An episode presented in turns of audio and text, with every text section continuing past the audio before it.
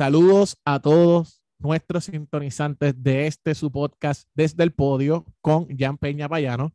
Eh, habíamos estado unos meses fuera de, grabación, fuera de, la producción, pero estamos de vuelta finalmente, gracias al Señor, con nuevas facetas, nuevas entrevistas y más que honrado de todo el apoyo que ustedes nos han estado dando a lo largo de este año, año y medio.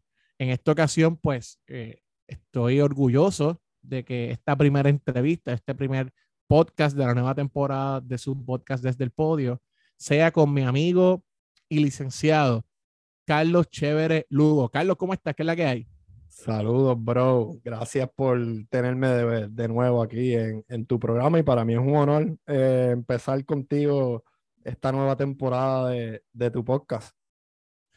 Eh, para aquellos que no conocen a, licenciado Carlos Chévere Lugo, yo le voy a decir Carlos, porque él es mi amigo. Carlos este, es de las personas y mentes más privilegiadas que he tenido el honor de conocer, sobre todo en materia de derecho constitucional desde aquellos años en la Escuela de Derecho de la Pontificia Universidad Católica, donde nos conocimos, intercambiábamos eh, ideas, ¿no? A muchas de las ocasiones, posturas encontradas en materia de derecho constitucional y otros temas también de política pública. Y creo que en, esa, en esas dinámicas, ¿verdad? De pasillos, de muebles en el lobby, saludos a todos los compañeros de Ponce también, a los actuales estudiantes, eh, se dieron, ¿verdad? Y se fomentaron esas amistades y eh, más que honrado de tenerte aquí, ¿verdad? Antes de que, de que ¿verdad? puedas reaccionar al respecto, a, aquellos que no lo conocen, Carlos eh, ahora mismo posee dos eh, LLMs o maestrías en Derecho, uno en American Legal System y el otro en qué, en qué fue tu otra maestría? En International, International Criminal Law. Así que tenemos una persona bien cualificada para esto. Así que, Carlos, me honraría, ¿verdad?, tu reacción y que tú mismo presentes cuál es el caso del Tribunal Supremo de Estados Unidos que vamos a estar discutiendo en este episodio y que está estrechamente relacionado a la situación actual de Puerto Rico, eh, político jurídico y también de una cuestión de, ¿verdad? de ciudadanía. Carlos, te dejo, te cedo la palabra. Sí, este, el caso es eh, Fitisemasu versus United States. Es un caso eh, del décimo circuito. Eh, sometieron un bit eh, de certioraria al Supremo, Fitisemanu, eh, porque el décimo circuito eh, eh, usó los casos insulares pues para decir que, que los samoanos americanos no tienen un derecho de nacimiento a la ciudadanía. Entonces, pues, cualquier persona pues se preguntaría, y, y ajá, ¿cuál es la, la verdad? La diferencia de los samoanos americanos y, y, y pues, los demás ciudadanos eh, de los territorios, pues que los samoanos americanos son los únicos eh, de todos los eh, personas, ¿verdad? Porque no, para ponerlos todos mismos, de, de, todas las personas en los territorios que no tienen ciudadanía. Nosotros y, y los demás territorios tienen ciudadanía, pero tienen ciudadanía por la vía legislativa. Entonces, lo que está aquí eh, eh, en controversia es si eh, la ciudadanía de los que nacen en los territorios está o es un capricho, por ponerlo así, del Congreso o es algo por la cual todos los ciudadanos que nacen en los territorios por lo cual todas las personas que nacen en los territorios tienen un derecho constitucional. Y eso es lo que está detrás de todo esto. Entonces, lo que están argumentando Fiti Semanu es que. Eh, ¿Verdad, Carlos? Disculpa que te interrumpa para, propósitos de la audiencia. Eh, sabemos que es un tema complicado, por eso tenemos aquí. Yo no estás diciendo tú, pero yo te quiero cualificar como un experto en el tema. Eh, si pudieras resumir cuál es, eh, ¿verdad? Sucintamente, la premisa principal o la, o, la, controversia, debo decir, principal del caso. Eh, en inglés, en buen inglés, la controversia es whether uh, the persons born uh, in, the, in the territories of the United States are entitled to birthright citizenship. Entonces, eh, eh, hay dos tipos de ciudadanía en, el ordenamiento jurídico a nivel mundial e internacional. Una que deriva, o sea, del common law y otra que deriva eh, del civil law, particularmente países europeos, que es la ciudadanía por nacimiento o la ciudadanía por proceso de, de naturalización, que es lo que le llaman jus sanguinis, que es verdad por, por, por, por sangre. Hace un proceso de naturalización y te hace ciudadano. Y esas son las dos tipos de ciudadanía. Pues lo que está en controversia aquí es si las personas que nacen en un territorio tienen derecho a la ciudadanía, pero en un grado constitucional. Volvemos, no a la merced legislativa. Y aquí es que viene pues la importancia eh, de este caso y pues las repercusiones de, de, de si eventualmente acogen o conceden el certiorari y, y lo que pudieran decidir. Si deciden... Carlos, en, ese sentido, ¿verdad? Eh, como muy bien has mencionado, eh, y según se desprende de tu análisis, eh, sabemos que la decimocuarta enmienda de los Estados Unidos garantiza la ciudadanía, ¿correcto? Sí. Y, habla de que todo se le garantiza y citamos a todas las personas natural, nacidas o naturalizadas en los Estados Unidos de América están sujetos a su jurisdicción. Eh, tú planteas en las notas que me compartiste, ¿verdad? Y la discusión previa que hemos tenido, eh, ¿qué significa? Aclárale a todos los que nos están escuchando hoy y a tu audiencia también, que tienes un excelente podcast, Los Chéveres del Derecho. Eh, ¿Qué significa nacer para efectos de la decimocuarta enmienda en los Estados Unidos de América?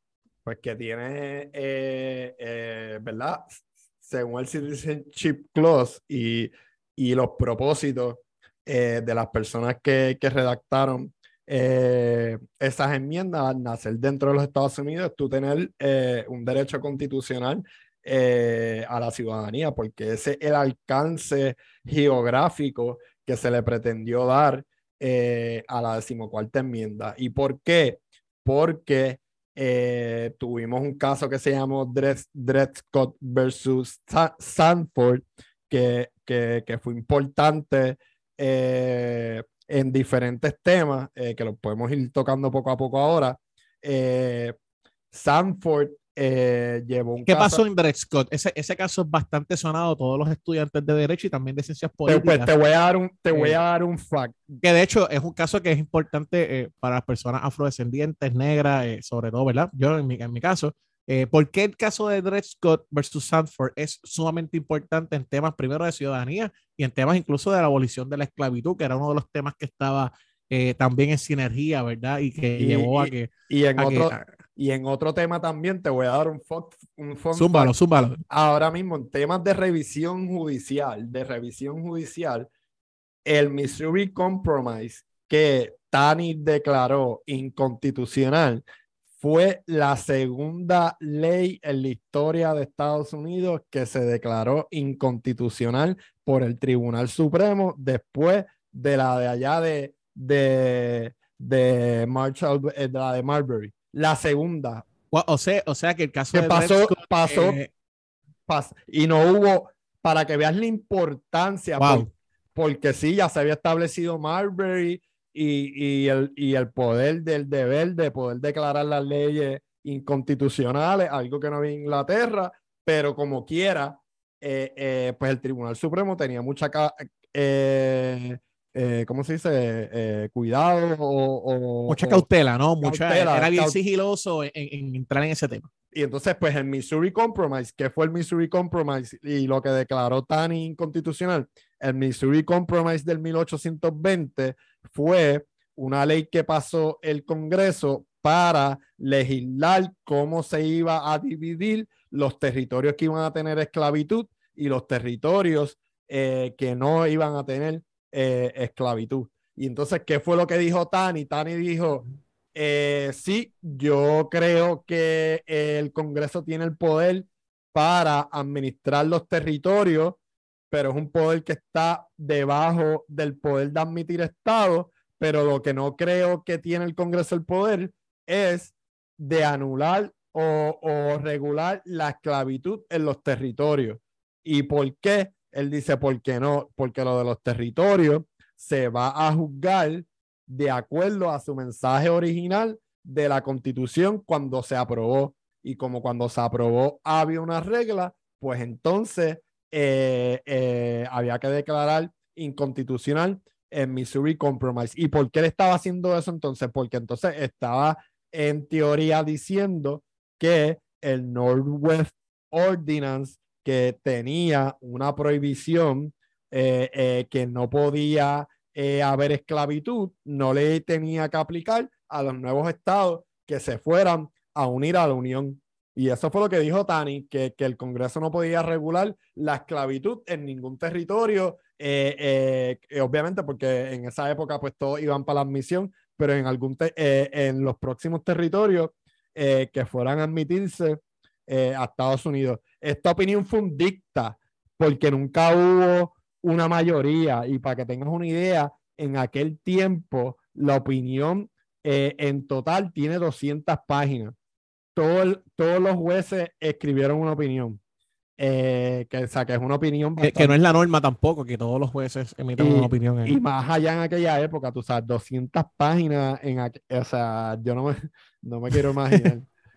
Sí, sí, eh, está complicado, ¿verdad? Cada uno queriendo dejar su legado también en, y entonces, eh, otra de las controversias, que aquí es donde viene eh, lo de la ciudadanía, otra de las controversias es si Drescott era una persona para los efectos de ser un ciudadano americano que, le, que, que cumpliera el requisito de diversidad en jurisdicción para entonces poder tener standing para acudir al Tribunal Federal. ¿Y por qué? Porque eh, Brescott vivía con su dueño en un, en un, territorio que tenía esclavitud, se mudaron para, para otro territorio y después él fue liberado.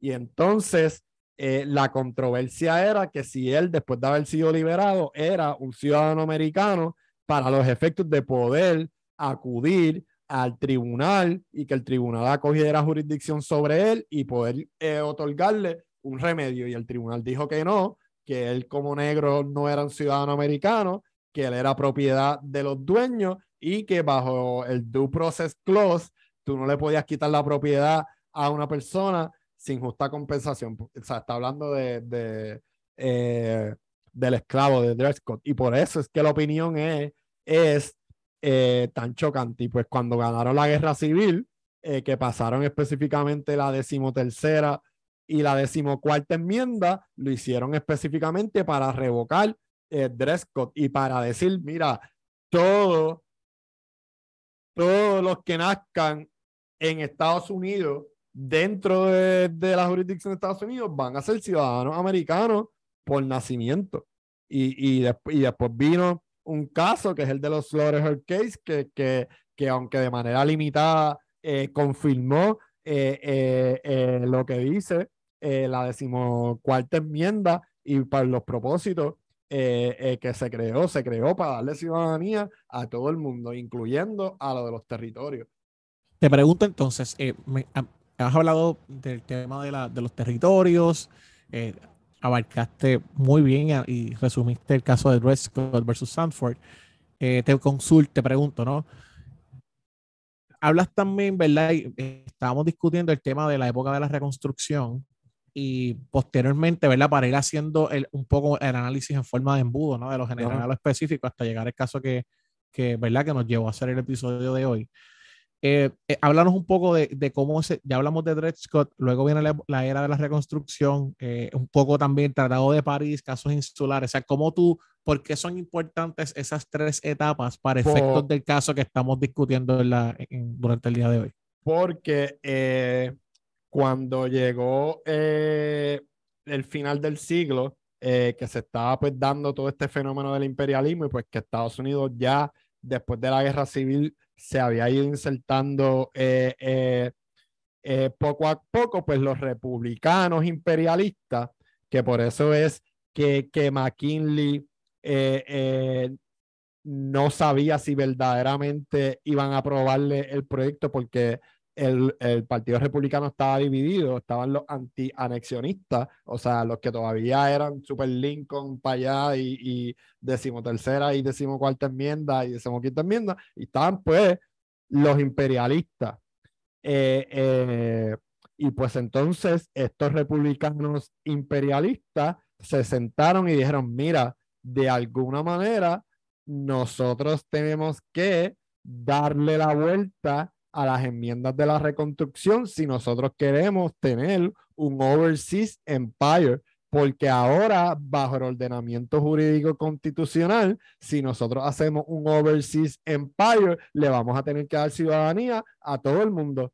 Y, Carlos, y haciendo, permítame hacer una parte a todas las verdad, porque sabemos que eh, aquellos que nos van a ver también en el video, así que esto es una premisa, nunca había hecho, bueno, tengo entrevistas en video, las voy a subir poco a poco, pero esta es la primera que creo que voy a subir los clippings eh, en YouTube y también, nuevamente, sigan el podcast de Los Chéveres del Derecho, van a aprender un montón, van a poder notar que Carlos tiene una muy humilde biblioteca, estoy seguro que no son todos sus libros los que están en esa habitación, eh, pero les recomiendo, no sé si lo tienes, me imagino que sí, pero igual, eh, los que le interesa esta, este, ¿verdad? esta discusión de jurisprudencia en materia, pues, ¿no? De, de, ciudadanía, igualdad, el tema de la abolición de la esclavitud, la el Reconstruction Era y todo este asunto, hay un libro que se llama Inherently Unequal. Es tremendo libro, es bastante corto y resume toda la mayoría de la jurisprudencia relacionada a eso. No sé si aprovechando el caveat, quieres recomendar algún otro libro que más o menos aborde, ¿verdad? Para aprovechar la coyuntura y, yo, no tienes que citar los 70 que te leíste, pero por lo menos uno de esos, ¿verdad? Porque sé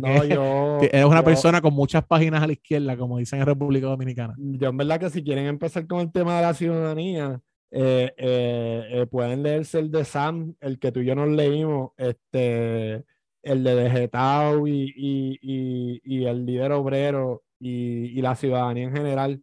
Este, Citizen, dame un segundo, ¿cómo? Déjame buscarlo aquí. Sam Esma es que se llama él.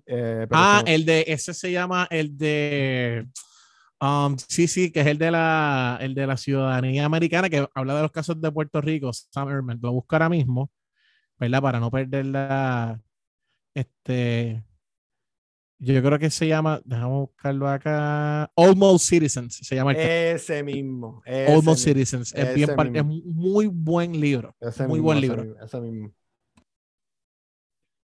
Eh, yo creo que con ese pueden empezar para no, para no este, ¿verdad? Bombardearlo, porque es bastante eh, para que entiendan.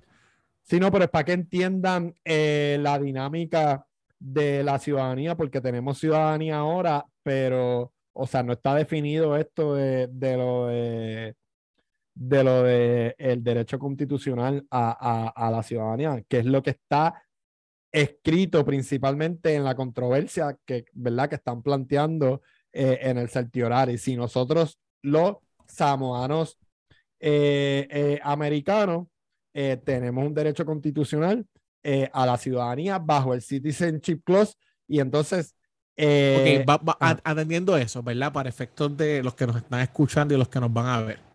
¿Cómo tú resumirías el caso? ¿La controversia? ¿Cuáles son los planteamientos? ¿Cuál es tu posición al respecto? ¿Qué tú crees que el tribunal va a decidir? La controversia es bien sencilla. Sí, bajo el Citizenship Clause de la decimocuarta enmienda, todos los que nacen en los territorios tienen un birthright citizenship. Así mismo eh, está escrito. Que una ciudadanía no por ley, sino por nacer constitucional, con rango, constitucional, correcto. Con rango constitucional. Constitucional, claro. Porque si decimos que eh, volvemos, porque nuestra ciudadanía es eh, eh, legislativa, so, como quien dice, está a la merced o al capricho del Congreso, que, que, después lo hagan y, y, pase algo, declaren eso inconstitucional, etcétera, fine, pero como quiera se puede dar esa posibilidad porque no está claro. Eh, claro. Eh, si, en, el caso de, en el caso de Puerto Rico, como mucho se ha planteado, puede existir un congreso y tú que eres una persona, ¿verdad? Sé que otros lo han dicho, pero tengo que hablar, ¿verdad? Y honrar a la persona que estoy entrevistando, una persona con dos maestrías en Derecho, eh, que, que, has leído mucho, has dedicado parte de tu vida en eso. No voy a dar un adelanto, pero por ahí viene un producto muy bueno en tema constitucional y legal, pero él, él me dijo que no lo anunciara, así que, pero, ¿verdad? Yo trato de, de dar lo, ¿cómo se llama esto? Las primicias. Pero a lo que voy es que sin duda alguna el caso de Puerto Rico, que se ha planteado por muchos sectores que la, que la ciudadanía, muy bien el Congreso pudiera eh, decir que de un periodo, ¿verdad? Prospectivamente pudieran modificar que es lo si las personas nacidas en Puerto Rico serían consideradas ciudadanos americanos o no. Eso es correcto, ¿verdad? En derecho y a nivel legislativo. Ok, así que Eh, por a- eso es que esta a- controversia, a- por eso es que la controversia de Fitzsimano es importante porque pudiera implicar también un efecto y unas consecuencias en Puerto Rico, ¿no? sino porque dejarías de tener ciudadanía por nacimiento. Eh, que después la puedas tener por algún proceso de naturalización eh, eh, bajo las leyes de inmigración, son otros 20 pesos. Como la Pero- tienen todos los inmigrantes y o personas que tienen asilo político, otros procesos que están bajo las leyes federales que regulan los temas migratorios. en Pero- todos los países, incluso aprovecho también el caveat, no- eh, ah. en el, la- eh, ¿verdad? Y se queda usted el derecho internacional también. En el caso de, de República Dominicana, donde son mis padres, eh, se enmendó la constitución hace unos años para que, por ejemplo, el presidente de la República Dominicana solo pueda, o sea, tienes que ser, solo puede ser ciudadano si no, si tu ciudadanía no, ¿cómo te explico? Si tu ciudadanía eh, no fue soli- como si no fue solicitada. Por ejemplo, una persona que tiene una ciudadanía americana eh, y la solicitó, no, pues, no puede, no puede ser presidente de la República Dominicana. Al menos, al menos que haya sido ius. O sea, por ejemplo, en mi caso, no digo que va a pasar, pero tengo compañeros que sí les ha interesado otros temas políticos, pero como tu segunda ciudadanía, siempre cuando tu segunda ciudadanía no haya sido porque tú voluntariamente la solicitaste, te- es un impedimento constitucional para tú poder aspirar a la presidencia de la República Dominicana. Eh, y es una, obviamente, eso lo hicieron bajo la premisa de que hay una crisis social en particular en Haití y República Dominicana, que vamos a discutirla posteriormente con otros episodios, pero sabemos que hay una crisis en que ellos dijeron, mira, hay muchas personas que nacieron en, República Dominicana de padres haitianos y pueden reclamar doble ciudadanía. Son dominicanos de padres haitianos, pero ellos como sociedad, para evitar esa controversia ius sanguinis ius solis, lo que hicieron fue poner esa limitación y ahí pues eh, básicamente desplazaron a, la comunidad haitiana en República Dominicana. Lo traigo como ejemplo, verlo poco internacional, a menos de media hora de Puerto Rico en avión, para que pues poder ab- abordar un poco también. Continúa. Nada, mi postura es que todos los ciudadanos de los territorios eh, eh, eh, deberían tener un derecho a la birthright citizenship a nivel constitucional y eso no afecta en nada eh, cua- cualquier reclamo de, de libre determinación que pueda hacer cualquiera de los territorios no incorporados, porque lo que estamos hablando aquí es de algo moral y algo de deber eh, Estados Unidos tiene un deber y, eh, con nosotros y, es algo, eh, lo podemos ver en términos eh, fiduciarios, este, y, y pues ellos tienen que cumplir y, y con los demás territorios y la, la Citizenship Clause les requiere a ellos que le den la ciudadanía de primer grado a todos sus ciudadanos. Eso tampoco significaría eh, eh, que ya vamos rápido a ir a votar y a integrarnos, ¿entiendes? Porque eh, hay que separar una cosa de la otra. Lo que estamos hablando es que queremos ciudadanía constitucional, eh, porque eso es lo que dice eh, eh, la constitución. Para otras cosas, pues eh, se seguirán eh, los pasos que cada territorio quiera hacer, eh, etcétera, en cuanto a los reclamos de libre determinación, y eso lo argumentaron eh, eh, eh, por ejemplo, que, que, que eso nada eh, cambiaba los reclamos que ellos como pueblo o, como nación pudieran hacer en cuanto a la libertad de, de libre determinación. Y lo gracioso de todo esto, para que tú veas lo irónico, en cuanto a los territorios, a los tribunales, cuando le da la gana, reconocen lo- lo- los porcentajes eh, que sacan algunos referéndums eh, eh, en votaciones. Eh, em, en Fitisemasu, eso fue una de las cosas que explicaron en el, en el décimo circuito y eran unos mini referéndum que, que había dicho, en donde supuestamente allá querían quedarse como estaban, eh, con el status quo. Un- Una pregunta, Carlos, aprovechando esa coyuntura. Una de las preguntas que te quería hacer es la siguiente.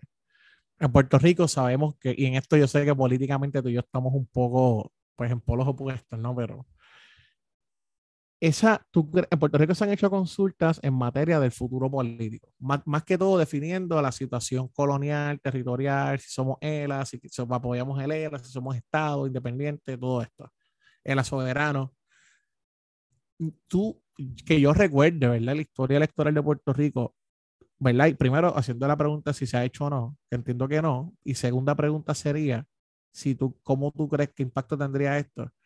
¿Tú crees, qué impacto tú crees que tendría que saque en Puerto Rico una consulta eh, relacionada si los ciudadanos, si en Puerto Rico las personas quieren tener ciudadanía por nacimiento o ciudadanía como está actualmente?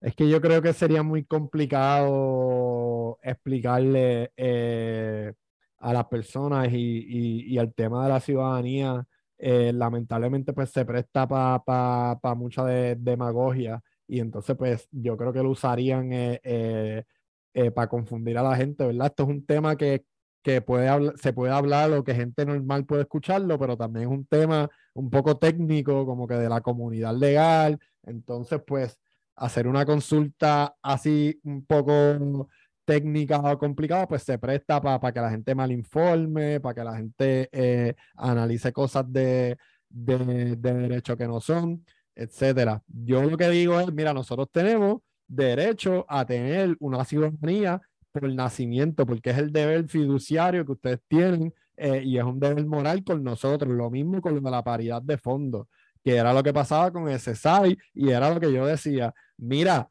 independientemente de mi reclamo de libre determinación, si yo me quiero unir a ti o no, cuánto yo aporte al Tesoro Nacional, whatever, nosotros nos merecemos eh, eh, paridad de fondo. Entonces, hablando de eso, vamos a hablar un poco de Biden eh, un momento, pues Biden eh, nuevamente eh, botó la pelota, o sea, no él directamente, pero él. Porque de hecho, no, retiraron, no retiraron la, ¿verdad? la posición del Departamento de Justicia y de su administración.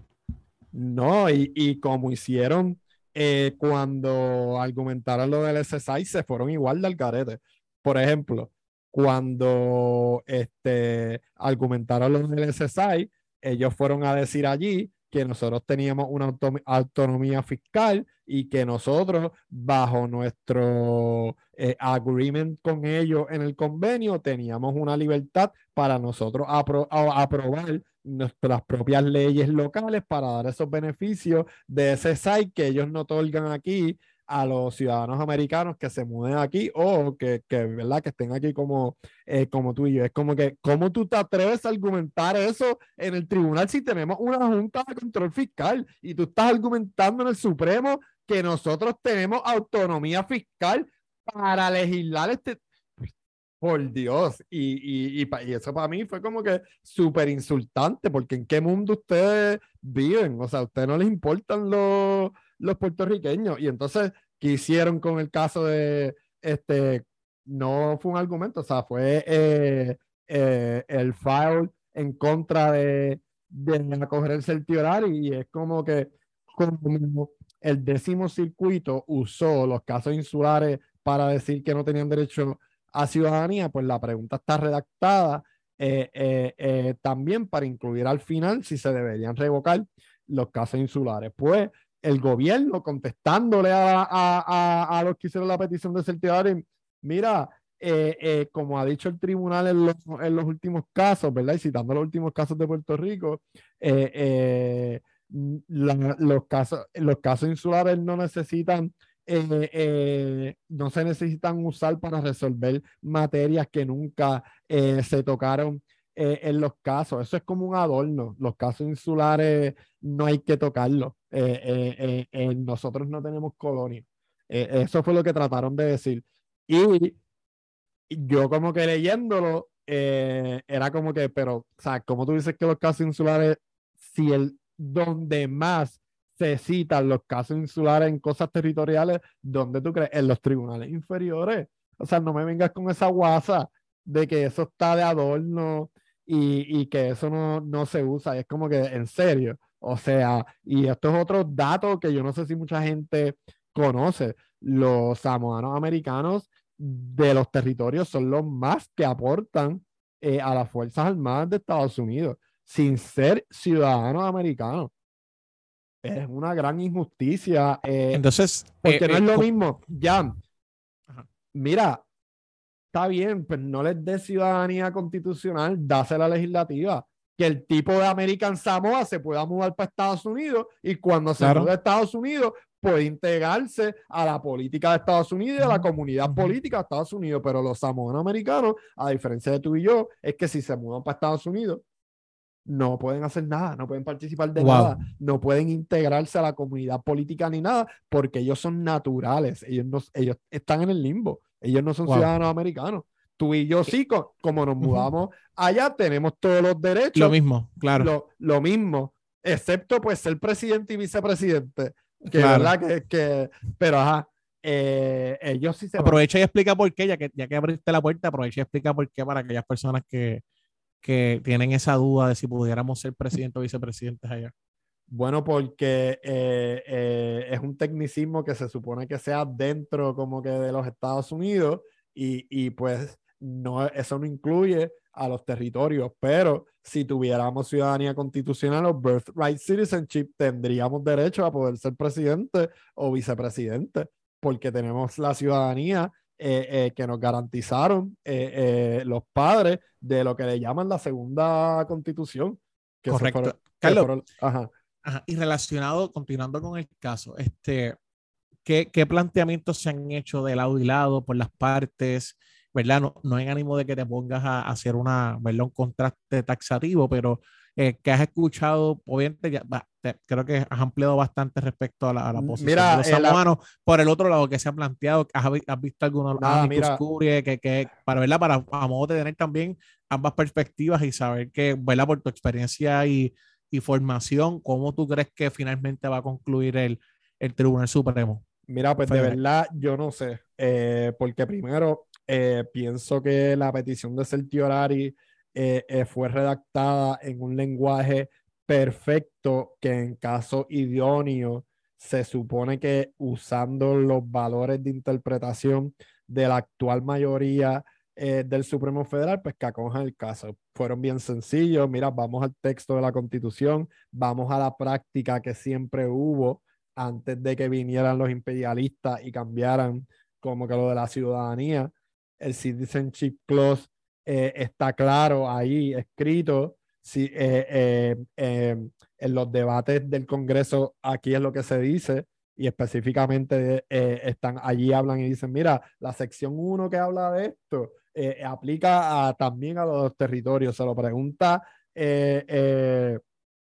un legislador le pregunta, mira, y él le dice, no, mira, la sección 1 es esto, esto, y la sección 2, esto, para todos, para los territorios. Y está bien claro, o sea, que no hay que hacer un análisis ahí súper, súper eh, técnico, eh, porque eh, el equipo de Fiti Semano, pues, hizo una buena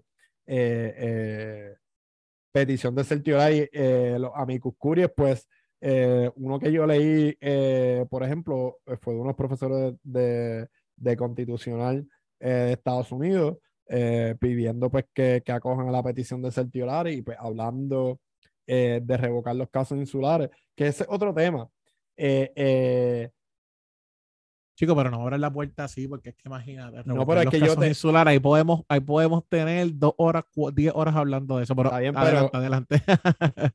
es que, mira, Ponle tú, a Carlos, a Carlos le encanta este tema. Yo estoy on board con él, así que. Ponle, tú que mañana diga el Supremo, ah, revocamos los casos insulares. ¿Qué pasa después? No, además de, de que vamos a hacer un ¿Qué pasa? ¿Qué oficialmente vamos a, vamos, vamos a, celebrar bastante. Eh, bueno, yo, yo, creo que va a, va a revolucionar incluso el sistema, primero el sistema legal norteamericano y las, mucho de la situación política local en Estados Unidos también. Pero ¿qué va a pasar con el proceso? Porque la gente habla, vamos a revocar los casos insulares, vamos a revocar los casos insulares y sí. ¿Y después qué? Yo entiendo que los quieren revocar porque establecen la diferencia en territorios incorporados y territorios no incorporados. Pero ¿qué va a pasar después? Porque eh, los casos insulares al principio trataban de que, pues, de Constitution doesn't follow the flag y no todas las provisiones de la Constitución se van a aplicar a los territorios, pero ya en teoría la mayoría eh, eh, de las provisiones importantes, o sea, aplican a los territorios. Eso ya aplica eh, que los casos insulares, para mí lo que está vigente, pues es el discrimen que hay en cuanto a, a, los ciudadanos de, los territorios y, a los de a los de mainland, pero te pregunto, porque hay gente que piensa, ah, revocar los casos insulares, estamos incorporados automáticamente, es negativo. No, es así, no es una incorporación eh, instantánea. No, porque el Congreso tiene que, como quiera, eh, elegir. Claro.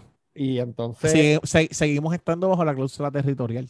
Correcto, correcto. Y seguimos siendo un territorio no incorporado. Pero, pero, pero, con una, pero con una controversia, con unas premisas jurídicas que se dieron en los casos insulares que no van a estar ahí. Que no van a estar ahí. Las premisas eh, eh, raciales que obviamente pues después se pudieran usar eh, para limitar los alcances, ¿verdad? De la cláusula territorial y, y y no, esa es la única, este, la, la, cláusula territorial. Y, pero ajá, te pregunto, ¿qué, qué va a pasar? Como que, y, y, y pues... Una bolimba posiblemente. Obviamente argumentos legales, van a haber nuevas peticiones al Congreso, quizás se radican recursos nuevos al tribunal, de que mira, ahora que no están los casos insulares, nosotros nuestra posición es que que respecto a este caso que te sustentaste en los casos insulares, pues no, no procede por tal cosa, que lo revocaste. Eh, va a ser un nuevo vacío jurídico. Eso, creo que es otra cosa. ¿Qué, casos pasa con los casos, ¿Qué casos de los casos insulares tú vas a revocar? Tú vas a revocar todos de los del 1901 hasta el 1922. ¿Vas a revocar algunos de esos casos? ¿Cómo van a...? Eh, eh, es, es, algo un poco es una eh, controversia que de seguro te van a llamar mucho, ¿verdad? Para la representación legal. este, pero sí, eh, sería un nuevo limbo jurídico que obviamente desde la perspectiva aquí pudiéramos capitalizar mucho, ¿verdad? En el tema jurídico y político, pero sería un nuevo limbo que hay que llenar ese vacío. Porque no, no, ¿verdad? Va, va a permitir, ¿verdad? Entiendo yo, muchos cabos sueltos nuevos que vamos a tener entonces que tanto el Congreso de Estados Unidos, los tribunales locales, los tribunales, tribunal federal, la política local sería una, una reformulación no solo para Puerto Rico, sino para todos aquellos que le aplicaban los casos insulares también. Tú sabes que hubieras ayudado para que no fuera tanto un limbo si por de tu mañana revocar los casos insulares. ¿Qué? Que Biden hubiera quitado la petición de Certiorari en, en el caso del SSI revocar los casos insulares, pues no estoy tanto en un limbo porque bajo la igual protección de las leyes, todos los territorios y todos los ciudadanos los territorios pues tienen paridad de fondo en todos los planes, igual que los estados. Pues es lo que Pero no lo, no lo, vieron así, lamentablemente, y pues ahí tenemos, vamos a tener posibles consecuencias. Carlos, entonces ya para ir finalizando, y sé que tienes otras cosas que hacer, eh, ¿qué tú crees que va a hacer el Tribunal Supremo Federal? ¿Por dónde tú crees que va a inclinarse? como te dije, la petición de certiorari para mí la redactaron perfecta para que ellos acojan el caso, que lo vayan a acoger, no sé, si lo acogen, tampoco sé. Un, un, un maybe hint que pudiéramos tener de qué va a pasar fue que lo movieron de itinerario. Y entonces eso es o por dos razones. O se tardaron un poco escribieron, escribiendo las disidentes en la denegatoria de petición de certiorari y tuvieron que dar un reschedule o hicieron el reschedule para discutirlo de nuevo, que si esa opción es, probablemente pues terminen cogiendo la petición de certiorari, que eh, yo estaba chequeando eh, hace como tres días, hay un por ciento bien alto en este último término que acaba de pasar del Supremo Federal que cuando hacen un reschedule de un caso que estaba para conferencia y, ¿verdad? Para explicarle a la gente que, que escucha el podcast cómo funciona eh, el Tribunal Supremo Federal. El Tribunal Supremo Federal tiene un término. Empieza a finales de septiembre, principios de octubre y termina en junio. Y ellos se van eh, después de vacaciones.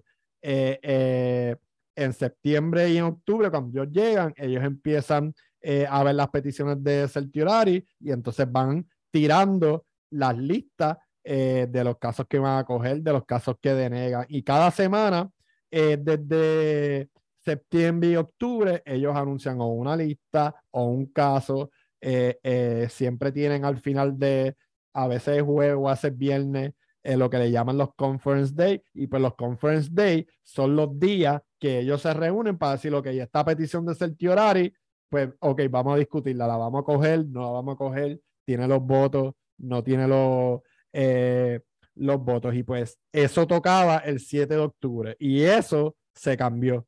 Se cambió la fecha eh, con otro caso, eh, uno de Torts de la milicia. Y pues eso pudiera dar indicio o que alguien se tardó o, o, o, más de una persona se tardaron escribiendo la disidente de la negatoria o van a, a, a acoger la petición de Certiorari.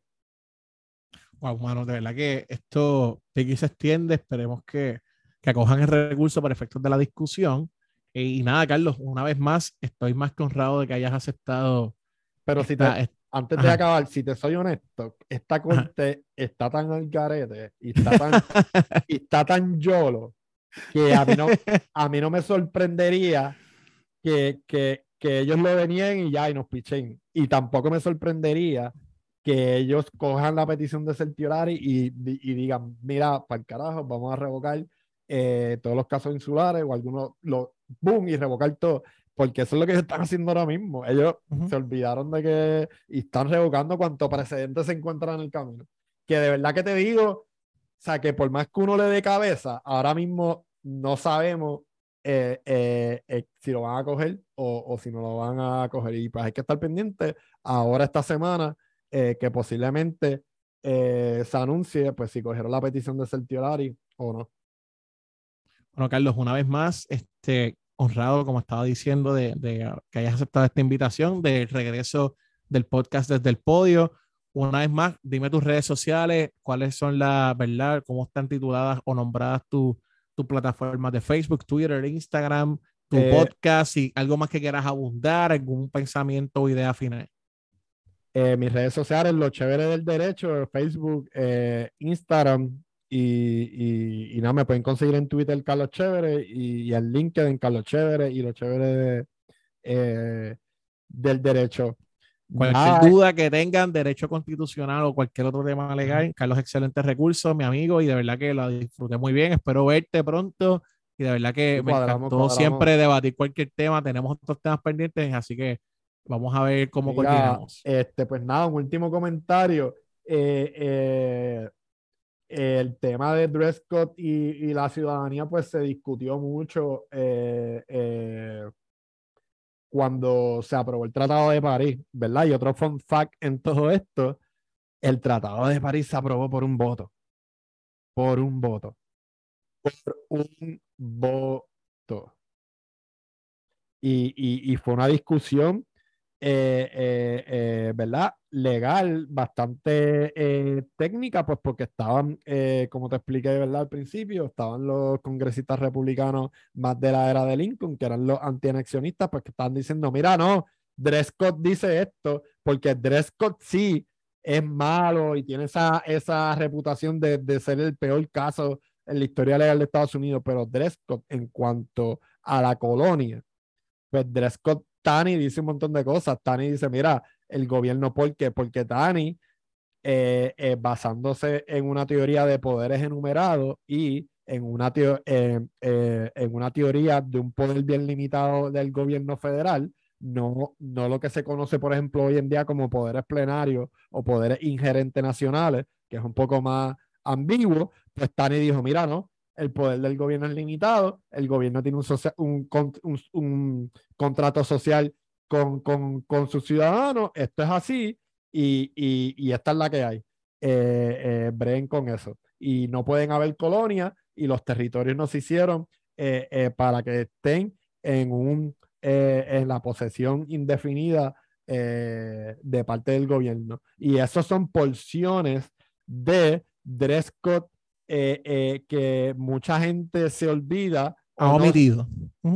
se olvidan o, o, o, no citan o no lo quieren citar por, por lo que implica citar eh, Drescott para favorecer un argumento tuyo. ¿Entiendes lo que te digo? Como que porque Entiendo, claro. Es un, caso que tiene una reputación y tú usar algo de Drescott eh, para, pero como quiera, sigue siendo un precedente. Claro, pero la, la lectura debe ser más amplia, ¿no? Sí, ¿verdad? quizás en su, en su, ¿verdad? En su eh, en su impacto o, ¿verdad? la parte final, pues no fue un fiasco, ¿verdad? O no fue lo más apropiado, pero si hay partes de ahí, pues sin duda alguna sigue siendo jurisprudencia y sigue siendo y más a- ¿verdad? Eh, disuas- altamente disuasivo. ahora yo creo, eh, ¿verdad? Pensándolo aquí, que esa parte de lo de las colonias y los territorios fue una de las pocas partes que todos los jueces votaron ahí. Como que estoy de acuerdo con, eh, o sea, porque alguna, eh, Tani escribió la opinión, pero él no alcanzó una mayoría eh, completa en la mayoría eh, de sus expresiones. So, el- Pero sí en esa parte. pero sí en esa parte. Y por eso es que el precedente es un dicta y no un precedente eh, eh, normal. Ujú. Claro. Bueno, Carlos, una vez más, mil gracias. Espero volver a tenerte aquí en el Sí. podcast. Espero volver a estar en el tuyo, donde Sí, no, que El eh, discutimos el caso del CSI de Bayo Madero. Así que nada, una vez más, gracias a todos por sintonizar su podcast desde el podio. Aquí con el licenciado Carlos Chévere Lugo, discutiendo temas de derecho constitucional, eh, enmienda 14, ciudadanía, el caso de Fitzimanu. Así que nada, espero que sigan apoyando este proyecto y Carlos, nos vemos pronto. Muchas buenas Nos tardes. vemos, Brocky. Cuídate. Gracias. Gracias. Gracias. Un abrazo, brother. Igual.